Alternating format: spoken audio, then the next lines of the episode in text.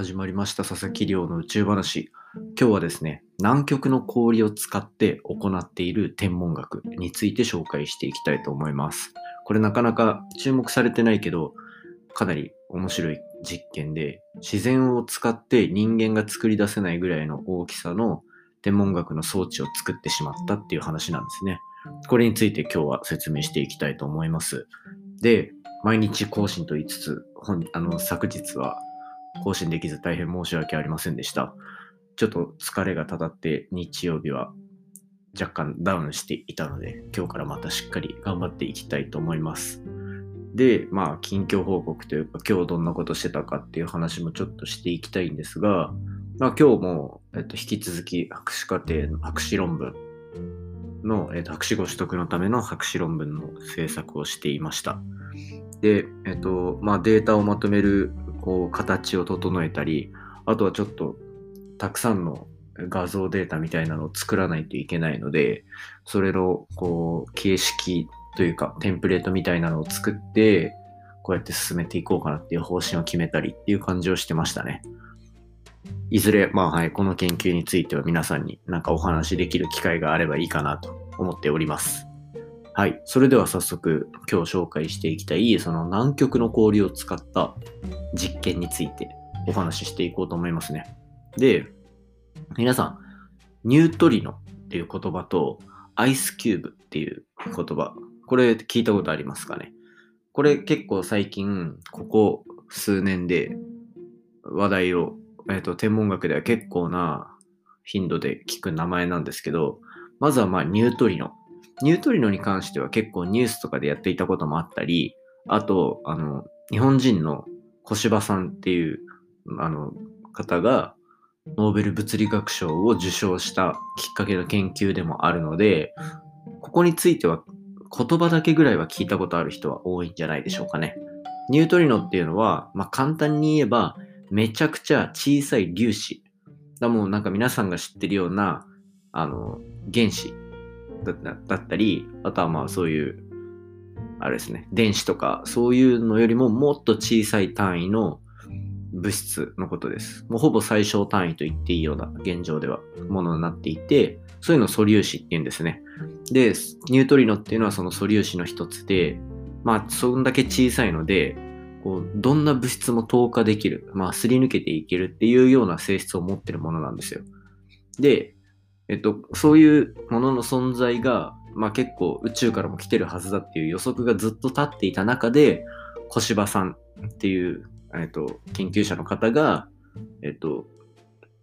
太陽系の外で発生した超新星爆発。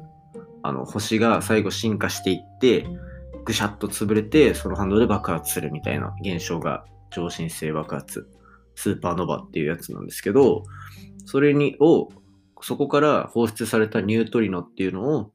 検出して、で、えっと、それでノーベル物理学賞っていうのを受賞したっていうきっかけがあります。そこ、それで、まあ、ニュートリノっていうのはかなり注目を集めていると。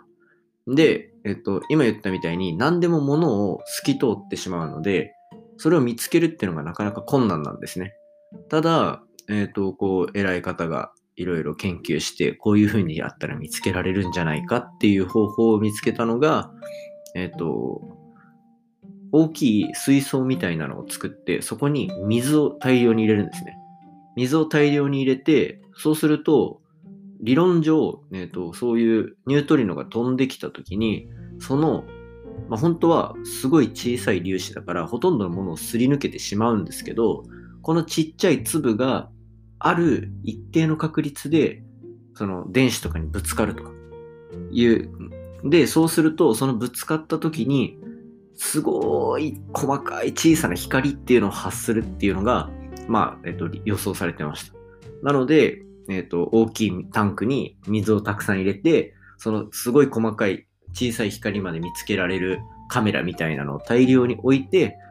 ニュートリノがあるかどうかっていうのを調べたのが、えっ、と、まあ、そのノーベル賞を、ノーベル物理学賞を受賞したきっかけの研究ですね。で、えっ、と、まあそうやってニュートリノが発見されたっていうのが日本の、日本の研究者の研究で分かったと。ただ、今言ったみたいに、ニュートリノっていうのを見つけるためには、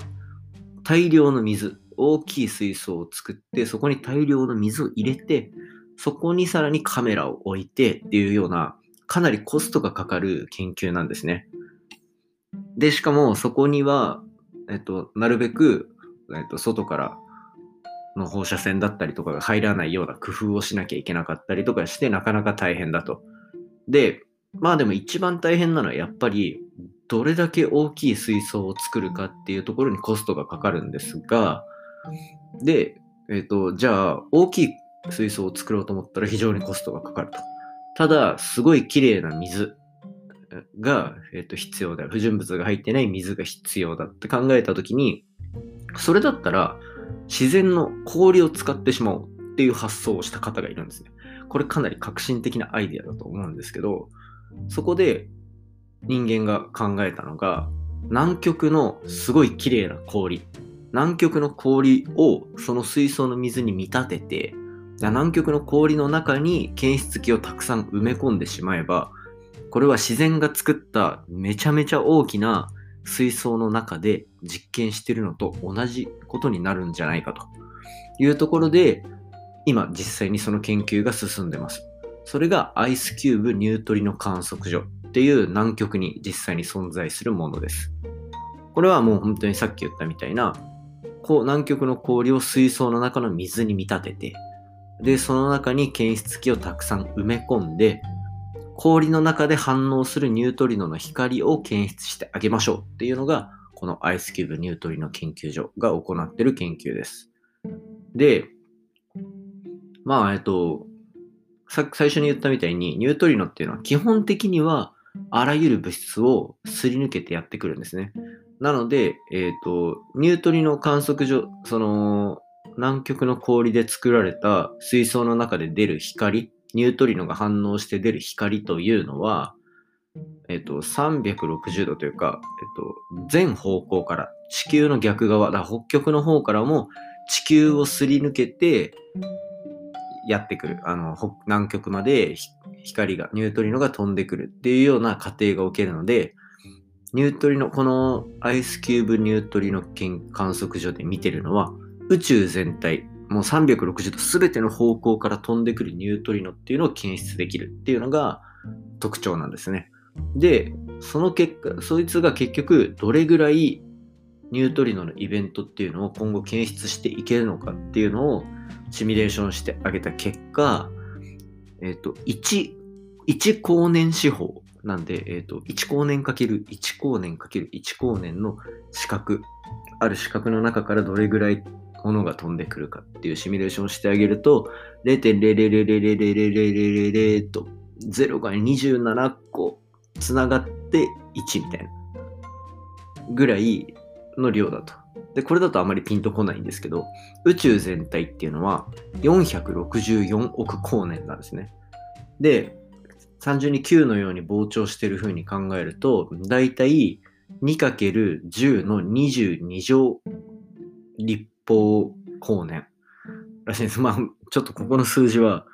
ラジオだとも伝わりづらいのと、実際にピンとこない数字が、0が22個ついたり、小数点以下27個だったりっていう、いわゆる天文学的数字みたいなのが出てくるので、まあ、とりあえずすごい大きい数字だっていうことだけ気にしてください。そうすると、結局、宇宙全体から、だいたい、えっ、ー、と、ある期間の中で、えっと、ニュートリノが検出される個数っていうのが0.0003個。0.0003個以上となってですね。これがまあ多いか少ないかわからないんです。まああんまりピンとこないと思うんですけど、でもまあずっともう24時間365日宇宙全体を監視し続ければある程度の確率でニュートリノがこいつで検出できますよと。いう感じになっております。ということで、まあ、今世界中で動いているそのニュートリノ天文学っていうものは、今一番最先端なのは南極の氷を使って人間が作り出せないぐらいの規模の水槽を模した研究施設になってるっていうところだけ押さえておいていただければいいかなと思っております。ということで今回はそんな感じの研究を紹介させていただきました。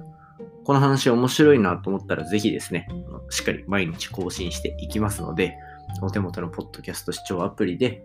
サブスクライブ、フォローをお願いします。